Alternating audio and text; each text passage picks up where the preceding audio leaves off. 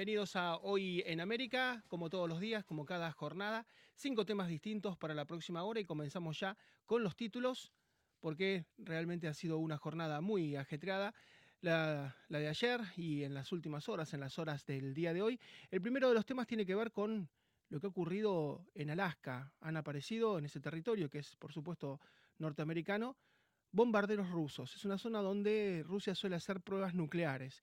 Y aparecieron estos bombarderos rusos TU-95, enormes, son lentos, pero iban acompañados de casas, de casas de Rusia que lo iban custodiando. Bueno, aviones F-16 norteamericanos los interceptaron, los obligaron a salir del territorio norteamericano, pero bueno, es jugar con fuego en un polvorín, o sea, mandar bombarderos que pueden tener armas convencionales o tal vez pueden tener armas nucleares a un territorio norteamericano con todo lo que está ocurriendo, nada menos que en Alaska, que era un territorio que en algún momento perteneció a Rusia y fue vendido a Estados Unidos, no lo podían custodiar en una época donde no había los aviones que tenemos actualmente y bueno, por mar ellos tienen un conflicto muy grande con Japón, tuvieron guerra con Japón, la cual perdieron, entonces como no podían custodiar Alaska terminaron vendiéndola, pero bueno, siempre está ese reclamo de que Alaska en algún momento perteneció a Rusia y a la Unión Soviética. Es muy grave lo que pasó. Vamos a hablar también de eh, Vladimir Putin, que acaba de declarar la ley marcial en las últimas horas, declaró la ley marcial en los cuatro territorios que tiene anexado, que dominó por la fuerza y, que está a punto de perder, ¿no? En Donetsk, en Lugansk, en Kherson y en Zaporizhia.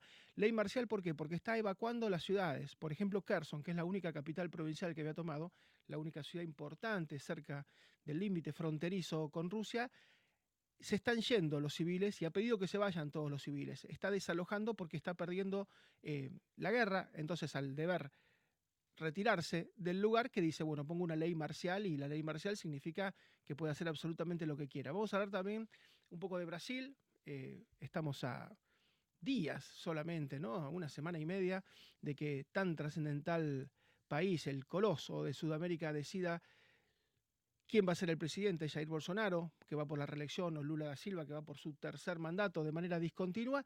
Lo cierto es que esa ventaja que era de 15 puntos, después fue de 5 cuando se materializó los votos, ahora estaría en 2 o en 3 con un enorme margen de error, porque la gente no dice la verdad, porque, bueno, quien se sale del molde en este caso y quien dice votar a Bolsonaro, por parte de los medios de comunicación y por parte de, todo un aparato hasta cultural, recibe todo tipo de reprimendas. Entonces mantiene impectores su voto y va a ser una enorme, una enorme incertidumbre hasta el último minuto. Finalmente vamos a hablar de los ghostwriters, los escritores fantasma. ¿Por qué? El presidente se imagina, está todo el día ocupado, va corriendo de acá para allá, no tiene tiempo, o los políticos más importantes no tienen tiempo de ponerse a escribir. Pero están los ghostwriters, los escritores fantasmas que escriben por ellos, toman ideas al azar que les van dando, las desarrollan y cada día son más importantes. Vamos a conocer con María Rita Figueira a los principales ghostwriters de cada uno de los primeros mandatarios, de los jefes de Estado, de los ah, titulares del Poder Ejecutivo Nacional, de las principales potencias del mundo. Vamos a ir directamente a hablar con Jensen polímata, quien vivió en Rusia hasta hace poco, quien afortunadamente logró retirarse. Y Jansen, te pregunto ya de entrada, eh, una ley marcial se conoció en las últimas horas para los territorios ocupados, eh, teniendo en cuenta, como conoces, a Vladimir Putin. ¿Por qué toma esta decisión, te parece? ¿Cómo te va? ¿Qué tal Marcelo? ¿Qué tal Americano Media, toda la audiencia? Bueno, obviamente que esa es una retórica, ¿no? Es una excusa para justificar otras masacres, otros otros ataques que ahora ya son terroristas, ¿no? Porque se sirven de, de, blancos civiles. Entonces, obviamente que eso es una, es una retórica, ¿no? Es la utilización de, de armas de guerra, digamos, para implementar políticas, ¿no? Políticas estratégicas de Estado. Y es un lugar donde supuestamente hace días nada más se votó y tuvo el 80, el 90% supuestamente de adhesión en un referéndum que fue muy cuestionado, que ningún país serio realmente reconoce, pero en esos mismos lugares donde él dijo, bueno, este territorio es nuestro y ahora después de este referéndum ya legalmente es nuestro, se está retirando y se está retirando masivamente. Por ejemplo, de Kherson, que era la única capital provincial, la única ciudad importante que había tomado Putin en esta eh, invasión ilegal que ha hecho, se está retirando, se están yendo. Sí, Bueno, de hecho, de hecho el, el, referendo primeramente que no es legítimo porque la secesión no existe legalmente, ¿no? Ninguna constitución nacional permite la secesión, siempre es algo revolucionario, digamos. Entonces eso no tiene ningún valor. Obviamente que la gente fue a votar, a votar con armas y obviamente que la gente que votó espontáneamente es la gente que, bueno, que está a favor porque sí hay mucha gente a favor de la secesión ahí, hay muchos separatistas, eso es un hecho real, ¿no es cierto? Bueno, Ucrania hace una contraofensiva muy importante y de hecho eh, Rusia no puede en el campo militar, por eso está recurriendo a ese otro tipo de medidas también. Eh, eh es bastante probable que Ucrania consiga volver a, a, ocupar esas regiones, con lo cual, bueno, la situación se va a complicar muchísimo, porque, bueno, obviamente que, que Putin digo Putin porque es el que está en la cabeza, ¿no? porque hay mucha disidencia en Rusia, no va a retroceder bajo ningún punto de vista, bajo ningún punto de vista. Conociéndolo como lo conoces y como lo has padecido Vladimir Putin, ¿no? como presidente de la Federación Rusa, está sufriendo sanciones económicas muy importantes por parte de Occidente, lo cual le han complicado la economía. Eh, hay un éxodo masivo de jóvenes y de hombres, ¿no? de varones, que ya se habla de medio millón, tal vez hayan sido más, porque algunos se van al exterior y otros se esconden en el interior, ¿no? Eh, desaparecen de las redes sociales, desaparecen de los lugares que solían frecuentar y buscan que la leva, que la movilización no, no los afecte. Y además en el campo de batalla es la tercera mala noticia, le está yendo bastante mal.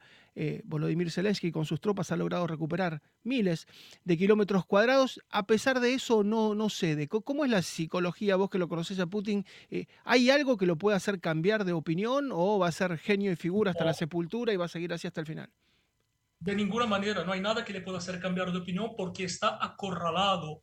Putin viene de la KGB, fue creado en esa escuela, ¿no es cierto? No hay nada que le pueda hacer retroceder, ¿no? Yo conozco, eh, conozco gente que trabaja directamente con Putin, tengo un amigo que su esposa trabaja en comunicaciones, hace muchísimos años que lo acompaño y sé que es muy autoritario, no tiene ninguna posibilidad de retroceder. Y además quiero dejar aquí una cosa que seguramente en los próximos días podría llegar a ser un punto importante y lo dejo aquí ya en primicia, ¿no? que tenemos que estar observando también, que es Israel e Irán, una posible, un posible ingreso de esos dos nuevos protagonistas, ¿no?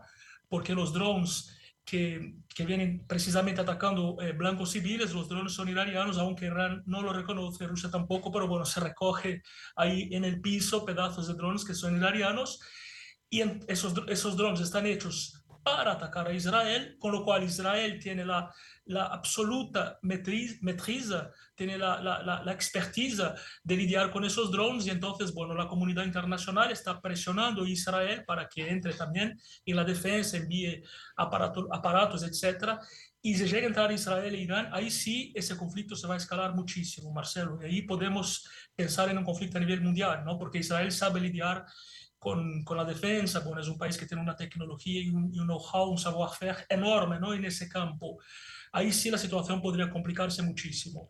Yo creo que las, los dos escenarios más lógicos de que, que Rusia salga derrotada, pero tendría que ser por una derrota interna, algún, algún tipo de golpe de Estado, alguna la oposición, bueno, o si no, bueno, que Rusia comience a hacer ataques realmente nucleares y ahí, bueno, la situación se va a complicar. Así es, eh, esos drones que nombrás vos, iraníes, tienen una pata sudamericana, porque esos drones iraníes se están vendiendo y se están haciendo en conjunto con Venezuela, que es un régimen increíblemente antisemita. No sé qué tiene que ver el antisemitismo en la historia de Venezuela, pero ya Chávez era antisemita y era pro eh, determinados países árabes que niegan, por ejemplo, como Irán, el Estado de Israel y su existencia. Y lo cierto es que esos drones están en Sudamérica también. Los ha importado Venezuela, los quieren fabricar en conjunto, con lo cual que entre Irán, como ha entrado, porque los que caen sobre Kiev son drones iraníes, como vos decís, lo mete Israel y de alguna manera, de manera indirecta, meten también a Sudamérica, porque esa maquinaria bélica que está comprando nadie sabe para qué Caracas eh, es realmente muy, pero muy preocupante. Sí, quiero hacer un punto sobre ese comentario ¿no? que has hecho. Eh, yo no creo que sería, por ejemplo, un antisemitismo per se de los países de Venezuela, por ejemplo. Yo creo que tiene mucho más que ver con un, por ejemplo, ¿no? Israel está alienado a tener relaciones carnales con Estados Unidos, es mucho más un pro-islamismo, ¿no es cierto? No os olvidéis que, por ejemplo, eh, la presidenta Kirchner ¿no? tiene algunos asuntos ahí pendientes también con Irán, con el atentado de la AMIA, entonces tiene mucho más que ver con ese alineamiento. Todos los países que no están alineados con Occidente tienden a estar alineados con los países islámicos.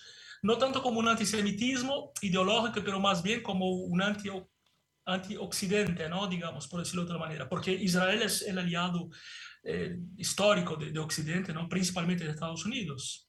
Así es, Jansen, como siempre, muchísimas gracias y un gran abrazo. Seguimos muy de cerca todo lo que está pasando. Un abrazo para todos vosotros. Jansen Polímata, que es analista, que vivió en Rusia, estuvo también en Ucrania, tuvo que exiliarse, como tantos periodistas, por miedo a que si tuitea o retuitea determinada información puede caer preso y quien cae preso puede recibir hasta 15 años en prisión. Bueno, muchos decidieron curarse en salud y salir. Lo cierto es que en las últimas horas el presidente Vladimir Putin dispuso la ley marcial para los cuatro eh, las cuatro zonas, las cuatro provincias ocupadas y anexadas de manera ilegal, por supuesto, Donetsk, Lugansk, Kherson y Zaporizhia. Eh, ¿Qué es lo que está ocurriendo? Le ha pedido a la población civil que evacúe el lugar. ¿Por qué? Porque no puede detener a las fuerzas ucranianas que han ido recuperando miles de kilómetros cuadrados y van sobre Kherson. Y Kherson es la ciudad más importante que había logrado tomar Putin. Bueno, le ha dicho a la gente que se vaya, ha dictado la ley marcial y cualquier persona que está sujeta a la ley marcial puede ser ejecutada por cualquier cosa. Eh, por eh, el más mínimo problema está rigiendo la ley marcial en estos cuatro estas cuatro provincias, estos cuatro territorios que supuestamente habían adherido hace pocos días con un referéndum que por supuesto fue absolutamente ilegal a Rusia. Está desesperado Putin, cada día va subiendo la apuesta, cada día la sube un poco más. No ha llegado a, a pasar de las palabras con la amenaza nuclear, ha hablado de la amenaza nuclear. Pero insisto, lo decíamos en el primer bloque y ahora vamos a verlo en el segundo bloque. Bombarderos rusos sobre Alaska fueron interceptados por F-16 en las últimas horas. Vamos a hablar de eso en un minuto nada más después de la pausa.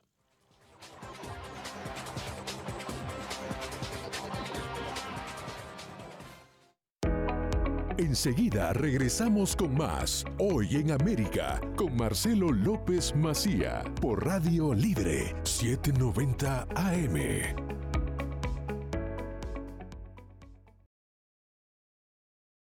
Y las noticias cuentan que en las últimas horas se ha producido un nuevo encontronazo entre aviones de guerra de los Estados Unidos y aviones de guerra de la Federación Rusa sobre Alaska. Alaska, por supuesto, es territorio y es espacio aéreo de los Estados Unidos. Los rusos vendieron hace ya un siglo y medio, en 1867, vendieron Alaska por un precio irrisorio, por 7.2 millones de dólares. Hoy serían 132 millones de dólares. Por ese dinero tan escaso, vendieron Alaska porque no, no podían custodiarlo. Calcule que estamos hablando de 1867, por supuesto que no había aviones, había que mandar barcos hasta ese lugar donde estaba Japón, que era una potencia hostil con quien se terminó enfrentando Rusia y terminó perdiendo. Entonces, para no hacerle el juego a Japón y que esto no cayera en manos de Japón, se lo vendió a Estados Unidos, que por entonces no era una potencia que de alguna manera desvelara a Moscú. Bueno, lo cierto es que los rusos añoran Alaska y no están de acuerdo con lo que hicieron, con semejante venta. Eh, si bien no vive mucha gente, vive medio millón de personas, es una zona muy rica desde el punto de vista de la biodiversidad, desde el punto de vista del petróleo. Lo cierto es que es una zona donde los rusos suelen hacer pruebas nucleares, pruebas muy peligrosas, y en este caso aparecieron no solamente casas, sino aparecieron bombardeos, bombarderos T-125 que pueden llevar una carga convencional o pueden llevar una carga nuclear. Los F-16 los interceptaron, los obligaron a volver, pero eso se está reiterando, así que vamos a preguntarle a un comandante, un piloto de avión, Juan Pancera, eh, qué puede significar todo esto. Hola Juan, ¿cómo estás? ¿Qué tal? Buen día, gusto en saludarle. Bueno, ¿y cuánto puede haber de una chispa? Porque si bien son joyas tecnológicas que están absolutamente ubicadas en tiempo y espacio y no hay casi un error humano, pero sin embargo, ¿qué tan complicado y qué tan peligroso es jugar en el aire con esto? Bueno, eh, desde el punto de vista técnico, yo la verdad que subestimo un poco la peligrosidad, dado que son aviones bombarderos estratégicos y, datan de muchos años, o sea, estamos hablando que estos aviones se fabricaron en el año 49, 50. Es decir, son bombarderos que tienen mucha capacidad de carga, son relativamente lentos comparados con aviones a reacción los modernos y sirven justamente para entrenar, para hacer maniobras militares.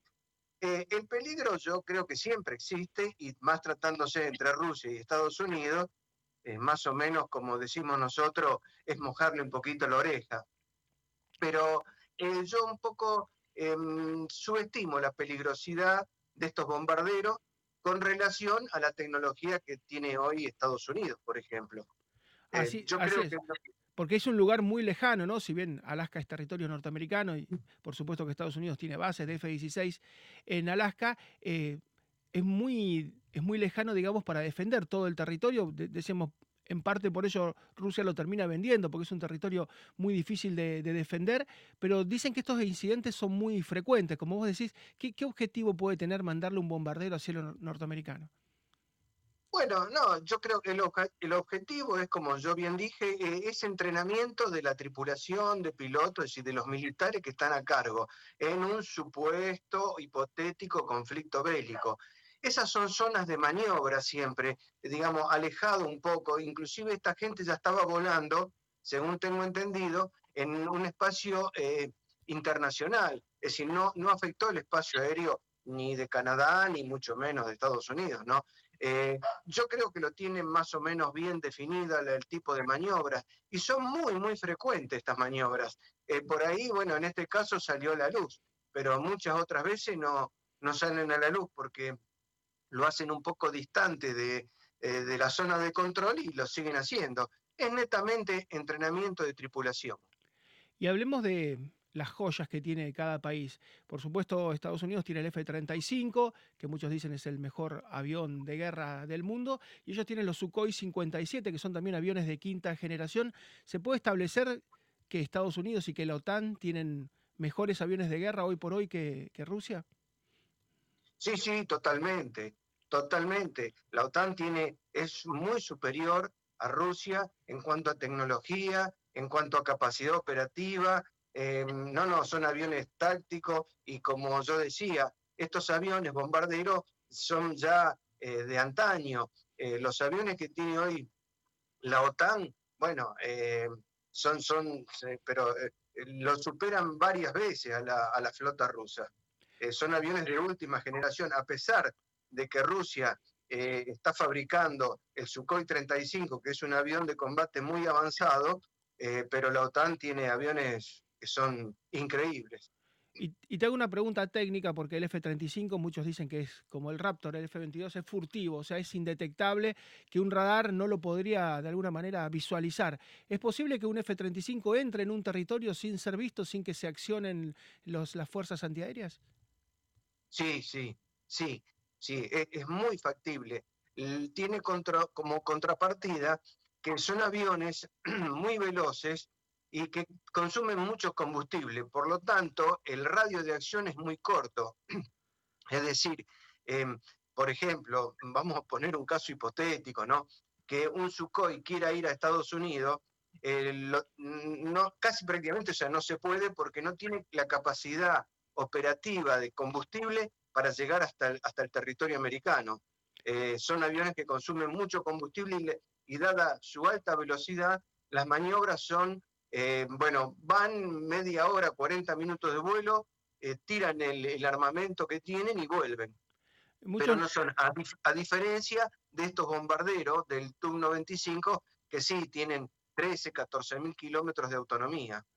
Y para entender por qué Vladimir Putin tiene tanta animadversión por la OTAN, eh, cualquier país que está en la OTAN tiene acceso a los F-35, de hecho Estados Unidos tiene mil, pero los otros tienen 40, 50, 100, son carísimos, ¿no? Cuesta 100 millones de dólares mínimo cada uno, los hacen en serie, la Lockheed Martin, pero supongamos que Ucrania, como planteó Volodymyr Zelensky, tuviera F-35, es decir, que Putin tuviera como va a tener ahora en Finlandia, en la propia frontera F-35. Eso te produce una desventaja, me imagino yo, enorme, ¿no? Estás prácticamente con la espada de Damocles eh, sobre tu cabeza. No, sí, e, evidentemente. Si hoy no hay avión que supere al F-35 Raptor. Eh, son aviones, mm, ya digo, de última tecnología, son este, invisibles los radares y en el supuesto que Ucrania llegue a tener varios aviones de eso, y bueno, Rusia yo creo que va a tener serios problemas.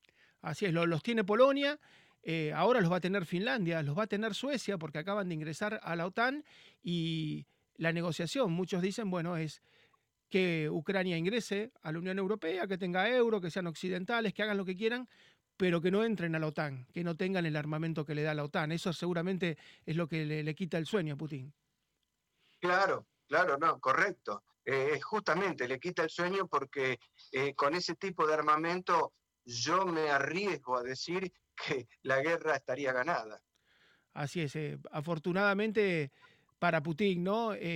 las potencias occidentales, la OTAN, no le han dado estos aviones, lo han ayudado muchísimo con los antiaéreos, con los Javelin, bueno, ahora con los HIMARS, pero es todo terrestre. En el caso de que impulsaran, uno vio lo que fue la guerra de Irak, la guerra de Afganistán, la misma de Kuwait. Hay algunas películas, hay una que yo recomiendo que es Soldado Anónimo y es un soldado que se entrena durante una hora y media de película para ir a, la guerra y cuando llega la Fuerza Aérea había hecho todo el trabajo y lo único que se encuentra es destrucción y tratan de disparar y cuando van a disparar pasa la Fuerza Aérea por encima. Es decir, hoy la Fuerza Aérea te decide una batalla y te decide una guerra, ¿no?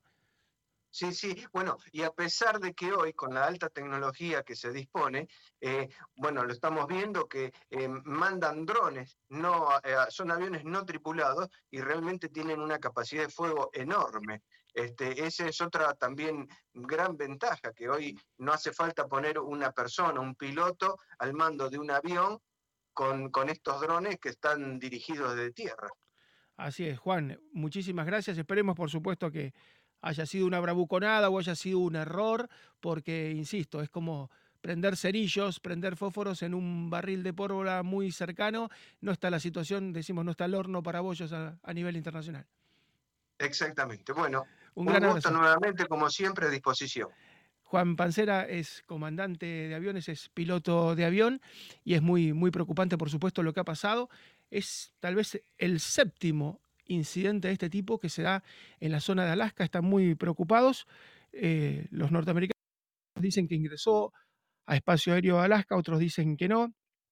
Lo cierto es que cualquier chispazo puede desencadenar un, un, verdadero desastre. ¿Por qué Putin abre nuevos frentes de batalla? Si está concentrado en Ucrania, si está de alguna manera tan lejos y tan preocupado por lo que le pasa en el frente occidental, ¿por qué abrir un frente a semejante distancia? Bueno, es todo realmente tiene que ver con, el discurso, ¿no? Amenazar con tirar bombas híbridas, amenazar con tirar bombas nucleares en zonas no muy pobladas, eh, mojarle la oreja, como decía Juan Pancera, a los Estados Unidos, nada más y nada menos que en Alaska, escalar, escalar, escalar, escalar. lo que ha quedado claro es que está solo no ha logrado que China ingrese en esta escalada, apenas Bielorrusia, que es un país casi satélite de Moscú, pero no ha logrado que nadie lo acompañe en esta aventura. Pero acorralado, eh, no se rinde, acorralado como todo animal, ¿no? Y ve que lo pueden apresar, combate con mayor desesperación y combate con mayor temeridad. Nos vamos a ir a la pausa y vamos a volver con, con, un tema distinto que interesa mucho a la campaña de Estados Unidos, lo que intenta el presidente Joe Biden en los últimos días, cuando estamos a tres semanas de votar, imponer la ley del aborto para todos los Estados Unidos. Ya regresamos.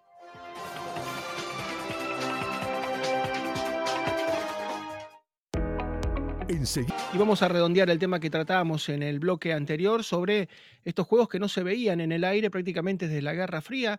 F-16 de los Estados Unidos tuvieron que interceptar bombarderos pesados, lentos, tal vez antiguos, pero muy peligrosos porque pueden tener una carga convencional o pueden tener tal vez una carga nuclear provenientes de Rusia en la zona de Alaska, ¿no? cerca del estrecho de Bering. Vamos a hablar con el comandante experimentado en aviones grandes, justamente Jorge Polanco. Hola Jorge, ¿cómo estás? Hola, buen día, un gusto escucharte. Bueno, y ¿Qué tan peligroso esto es que F-16 se encuentren con bombarderos rusos? Algunos dicen en espacio aéreo de los Estados Unidos porque es Alaska, otros dicen muy cerquita. Bueno, hay que entender que Estados Unidos, a pesar de no estar en Europa, mantiene una tensa eh, a partir de, este, de, esta, de esta conformación, eh, a partir del hecho de la guerra de Ucrania y, y de Rusia, mantiene una situación muy compleja donde políticamente estamos lo que se llama al borde de un conflicto que podría derivar en un conflicto nuclear. De hecho, vos bien lo apuntabas, estamos hablando de los Bearcat, los, bombarderos muy antiguos que son desde el año 52 y a la fecha se han fabricado 500 y son aviones eh, por sí extremadamente ruidosos, pero han sido eh, tremendamente efectivos y a su par como en, Estados Unidos tienen los B-52 también desde hace más de 70 años, eh, hay que entender que son para disuasión o bombardeo nuclear. No implica de que efectivamente los bombarderos que fueron eh, de alguna manera interceptados o escoltados o em, vistos por los F-16, que esos bombarderos estén con cargas nucleares. Pero sí, eh, Rusia confirma de que eventualmente año tras año hace este tipo de ensayos o vuelos con este tipo de aviones, teniendo ellos aviones mucho más modernos como el Tupolev 160, que es un bombardero eh, supersónico, y que eh, acaban de venderle ocho a, a los hindúes en un momento también muy conflictivo, pero que indudablemente no deja de llamar la atención. Eh, vuelvo a repetirte, esto no es habitual, pero sí se repite anualmente en los, en los entrenamientos que hace tanto Rusia y Estados Unidos siempre tiene el alerta o las orejas paradas a cualquier movimiento de aeronaves de ese tipo, fundamentalmente en el norte. Así es, porque la zona del estrecho de Bering hay apenas 85 kilómetros, aunque parezca increíble, entre Asia y América. Son 85 kilómetros en el estrecho de Bering y en esa zona muchas veces se hacen experimentos nucleares, se tiran bombas nucleares porque es una zona absolutamente despoblada, es una zona inhóspita, prácticamente imposible de vivir, es el extremo norte de Alaska y el extremo norte de Rusia y al estar tan despoblados se utilizan armas nucleares, por lo tanto, ver a semejante avión, ¿no? el Tu-95, tan cerca de Estados Unidos, parece como una provocación. Bueno, de hecho lo es. lo que pasa es que hay que entender también eh, el momento de tensión que se vive, donde Rusia sabe que Ucrania es apoyada eh, en todo sentido por Estados Unidos y Obviamente ya los ensayos nucleares no se hacen desde hace algún tiempo, pero estamos con ese riesgo, el riesgo que tiene la humanidad en la gran cantidad de bombas nucleares que se han fabricado y que pueden generar por simpatía eh, hechos realmente muy dolorosos para la humanidad. Eh, lo que pasa es que, yendo más allá y en lo personal, te puedo decir que eh, la personalidad de un señor como Putin te puede llevar a cualquier situación límite y que la única manera de detenerlo sería su propia gente. Porque no creo que sea una persona que entienda de razones y nunca su personalidad le va a permitir retroceder. Y como no le está yendo bien, indudablemente podríamos encontrarnos frente a algún tipo de locura. También los rusos tienen que entender y lo deben saber todos los que están alrededor de Putin, que Europa y Estados Unidos también tienen la capacidad de apretar el botón rojo y borrarlos del, mapa. Entonces, eh, hay que ver dentro de Rusia si priva el criterio de los que están alrededor de Putin para hacer que esto tenga un final feliz.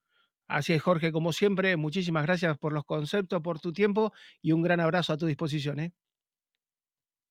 Que tengan buen día. Jorge Polanco es comandante de aviones muy grandes y un experimentado piloto y gran conocedor.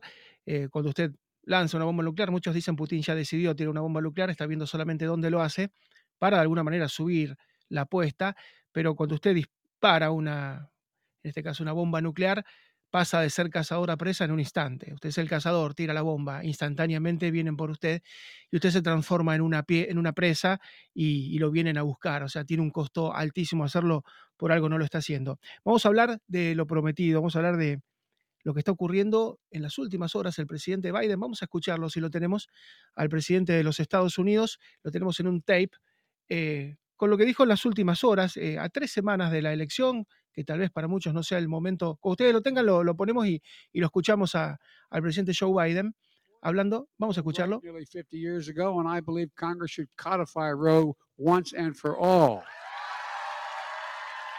El presidente va a hablar de que va a impulsar una ley sobre el derecho al aborto en todo el país. That's why in these midterm elections are so critical. Y está diciendo que necesitan la próxima elección que por lo menos haya más senadores demócratas para poder impulsar una ley y que si mantienen la ventaja en el Senado y mantienen la ventaja en la Cámara de Representantes, van a impulsar una ley del aborto.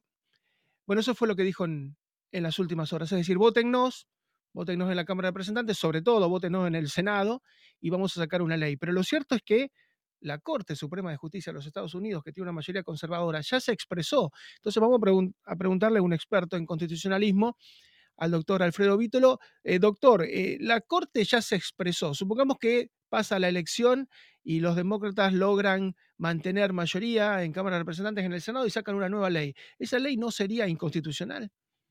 O por lo menos no, estaría objetada. Sí, a ver, ¿qué tal primero? Buen día, ¿cómo les va? Eh, gracias por la invitación a, conversar con ustedes. A ver, a mí no me sorprende el, argumento que plantea el presidente Biden en su, en su alocución, mencionando que trataría de poner algún proyecto de ley, pero como señala usted recién, este, esto es bastante extraño acerca de que, no sé en qué estaría pensando, ¿por qué? Porque lo que la Corte Suprema dijo en el caso Dobbs en, el 24 de junio pasado, es algo bastante sencillo y es que no existe un derecho federal al aborto y que por lo tanto no es una cuestión del Congreso Federal, es una cuestión que está de vuelta a los estados para que sean los estados los que regulen. Por lo tanto, cualquier regulación que, pretenda plantearse desde la visión del Congreso Federal encontraría esta limitación, que el argumento es no existe un derecho federal a abortar, por lo tanto cualquier reglamentación, esta reglamentación estaría violando los derechos de, los, este, de los estados. Así es, muchos analistas dicen, Biden no necesita cambiar el Congreso, necesita cambiar la Corte, porque cualquier ley que salga se va a dar de bruces con lo que acaba de decir, como usted dice, hace pocos meses en junio la Corte. Claro, eh, el punto eh, es que es bastante claro, la decisión de la Corte Suprema más allá de que uno pueda gustarle más o gustarle menos, no declaró la, que no exista un derecho al aborto, lo que dijo es que no existe un derecho al aborto reconocido en la Constitución de los Estados Unidos, que son dos cosas distintas, y dejó librado a los estados la posibilidad de regularlo no dentro de determinados parámetros. O sea, los sectores pro-life evidentemente sostienen una postura de que ni siquiera los estados podrían hacerlo, las posturas pro-choice dirían que hay un derecho absoluto a, decidir sobre el cuerpo. Lo cierto es que la Corte ha pateado esta, discusión más adelante, no se, no se ha pronunciado, ha marcado algunas reglas bastante, bastante tenues todavía, habrá que ver cómo evolucionan, pero lo que ha hecho es devolverle la cuestión a las legislaturas de cada estado. Por lo tanto, un intento de regulación federal chocaría con esta limitante. No, no, no, no habría forma de que el Congreso Federal reconociera un derecho al aborto. Ese es el punto central. Y usted sabe que... Al menos con esta corte, correcto, ¿no? Cuando Gallup hace, la encuestadora tan prestigiosa, hace una encuesta y señala qué le interesa a la gente en Estados eh, en los Estados Unidos dice, bueno, 26% la economía, 16% la inflación, 5% el aborto. El norteamericano ha dado casi por cerrado este tema. Claro, eh, eh, es un tema, a ver, ustedes saben que la, situación en los Estados Unidos, el debate político está muy polarizado y esto al votante común que no es experto en derecho constitucional o en las o en las este, sutilezas que tiene el debate jurídico, esto le puede hacer un ruido, decir, bueno, por esta razón lo voy a votar a Biden o por esta razón no lo voy a votar a Biden, pero la realidad es que este, el argumento es, parece bastante más un juego de campaña política que un, que un intento jurídico serio, ¿no? Doctor, yo le pido un minuto si nos espera la pausa y le hago la última pregunta. ¿Es posible? Un minuto y regresamos. Ningún problema, gracias. Volvemos con el doctor Alfredo Vítole, que es un experto constitucionalista, y vamos a hablar de esto que sorprendió a muchos, ¿no? A tres semanas de la elección, instalar un tema tan pero tan delicado. Una pausa, un minuto y ya regresamos. Y hacemos el cierre con el doctor Alfredo Vítolo. Doctor, muchas gracias por la paciencia. Y estaba casi como cosa juzgada que la mitad de los estados, de los 50 estados de la Unión, van a aceptar el aborto y otra mitad no lo va a aceptar. Esto casi ya estaba establecido eh, y esto va a ser lo que ocurra, ¿verdad? A ver, sí, la realidad es que eh, la, sentencia de la Corte es muy clara. Eh, dice específicamente el, el último párrafo del voto que hace mayoría, el voto, voto, voto de la opinión de la Corte, dice, la Constitución no prohíbe a los ciudadanos de cada estado de regular o prohibir el aborto. Los casos Roe y Casey se, se arrogaron dicha autoridad. Ahora dejamos sin efecto aquellas decisiones y devolvemos la cuestión al pueblo y a sus representantes electos. Este es el punto. O sea, lo que está haciendo acá es diciendo, mire, cada estado, dentro de su competencia reservada como parte de los pactos que llevaron a, formar la Constitución, se reservó determinados derechos. Y estos derechos, entre estos derechos, que cada Estado regule como se le dé la gana el aborto, después veremos si viola o no alguna otra libertad. Con lo cual, habrá 25 estados que reconozcan el aborto, como habrá 25 estados que no lo reconozcan, así como hay muchos estados que reconocen la pena de muerte y otros que no lo hacen. Sea, es un problema de, dejado a cada estado. Por eso a mí me suena extraño este argumento desde lo constitucional del presidente Biden de querer llevar esto a una legislación, porque la legislación chocaría directamente contra esta afirmación. Es un problema de la legislatura de cada estado. O el juego, ¿no? Eh, si lo que se quisiera reformar la constitución, eh, habrá que tener las mayorías necesarias para que las legislaturas de los estados aprueben una reforma constitucional. Con el juego pasa lo mismo, ¿no? Nevada lo reconoce, Atlantic City, pero la mayoría de los estados no, no, no respeta ese tema del juego tampoco, ¿no? Exacto. Es un problema, eh, a ver, es un problema de la estructura constitucional de los Estados Unidos, en donde, a diferencia de otros países como la mayoría de América Latina, el modelo federal es muy fuerte y las legislaturas estatales se han reservado múltiples poderes. Así es, doctor, como siempre, muchísimas gracias y un gran abrazo. ¿eh? No, muchísimas gracias a ustedes y a disposición para cuando quieran el doctor Alfredo Vítolo, que es un experto constitucionalista que estudió en la Universidad de Harvard, en Boston, en Massachusetts, y uno dice, bueno, ¿y por qué ahora, tres semanas? Y tuvo dos años mayoría Biden en el Congreso, dos años prácticamente en la Cámara de Representantes, prácticamente dos años en el Senado, donde decidía Kamala Harris si había un empate en 50, ¿por qué ahora? ¿Por qué a tres semanas? Un tema que de alguna manera había quedado saldado. Bueno, no se puede hablar de la inflación, que muchos países van camino a solucionarla, pero Estados Unidos no. No se puede hablar de la recesión, muchos países están saliendo, Estados Unidos no, no se puede hablar de la inseguridad que ha crecido en las ciudades norteamericanas, no se puede hablar, por supuesto, de la inmigración que está cada mes, cada semana y cada día peor. Entonces, bueno, pateemos la pelota afuera, vamos a hablar de, de otra cosa, vamos a hablar en este caso de Roe versus Wade, vamos a decir que las mujeres se van a ver afectadas porque los republicanos van a llevar esto a todos los estados y ya no se podrá entonces abortar.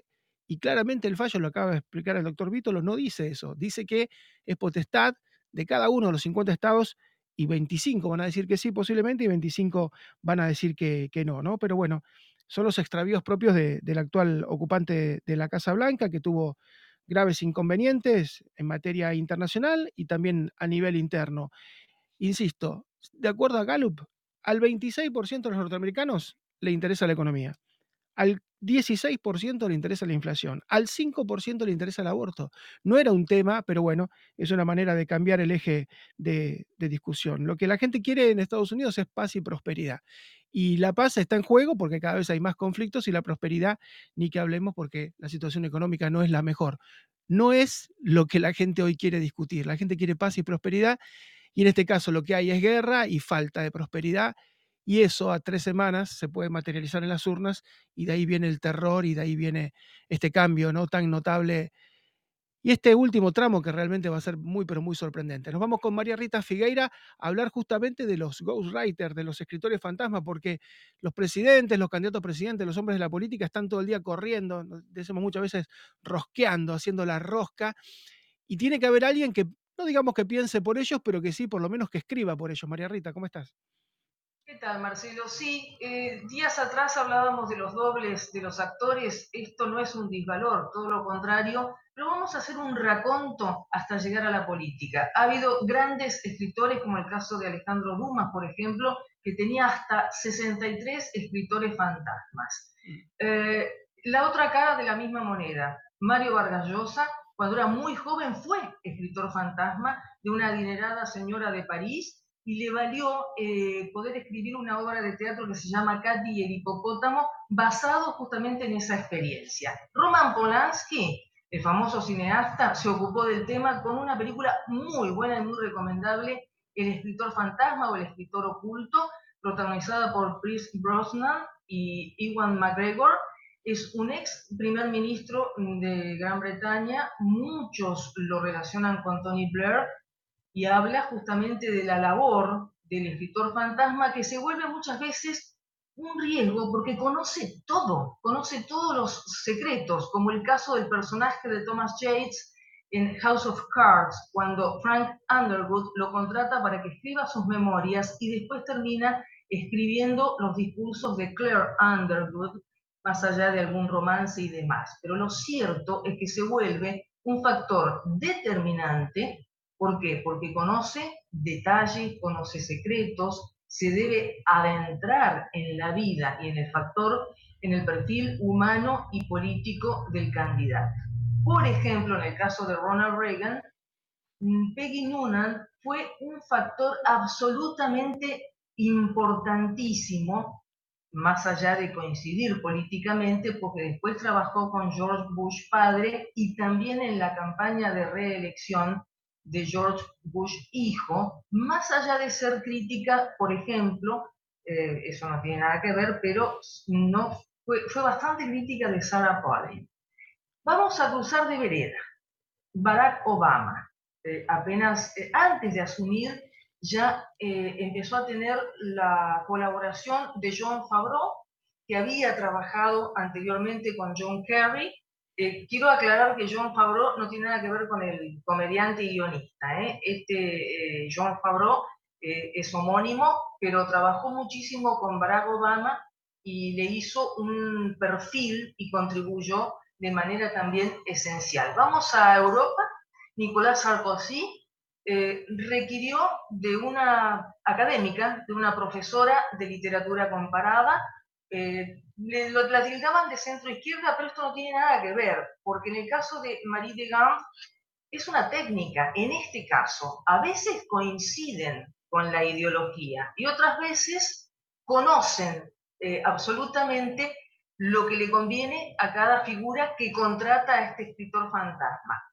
Mauricio Macri, expresidente de la Argentina, un ingeniero pragmático, mm, con poca facilidad de palabra, hasta tuvo que hacer chequeos, eh, eh, consultas y cocheo de dicción, Mauricio Macri blanqueó la situación y creó la Dirección de Discurso, Dirección General de Discurso, y bueno, se va a editar un libro, se va a presentar, de hecho, una de las que va a presentar, ahora, ahora después sigo con esto, un segundito para comentar algo muy, muy importante. La reina Isabel la reina Isabel en 1957 fue muy criticada por estar alejada de sus súbditos y el periodista John Giggs, que en ese entonces era Lord Ottingham, eh, criticó esto. La reina Isabel presentó, un discurso en 1957 para la Navidad, lo que le valió el acercarse a los súbditos y está dedicado un capítulo entero a esto. Ahora, por favor, eh, eh, ¿No hay audio en esto? Yo había pedido por favor audio, a ver. A ver si, tenemos el audio. Escuchen esto, por favor, yo me callo, es el expresidente Menem. Perdón. Perdón.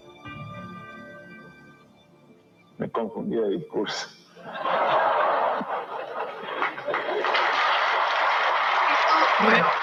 Menem, estaba leyendo un discurso y se, se equivocó. más simpática porque eh, eh, Carlos, el expresidente Carlos Menem, Carlos Saúl Menem, era muy carismático y era muy suelto y muy dúctil para situaciones de, incómodas.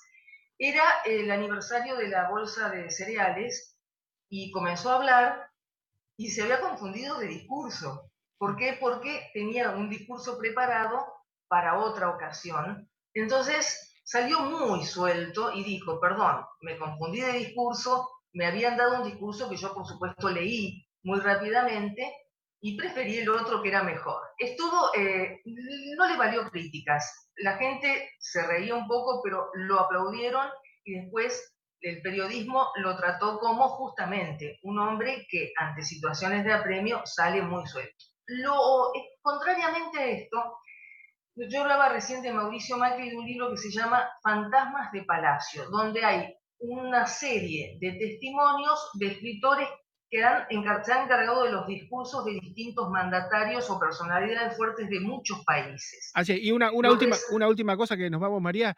Eh, en defensa de los ghostwriters, en general cobran muy poco, cobran muy, muy poco y ni siquiera pueden decir eso es mío. Así que generalmente es, es, un dolor doble porque se gana poco y encima no hay ningún tipo de reconocimiento. Un beso María y, ya, y nos vamos. Chau, chau, hasta mañana. Nos vamos hasta mañana. Muchísimas gracias.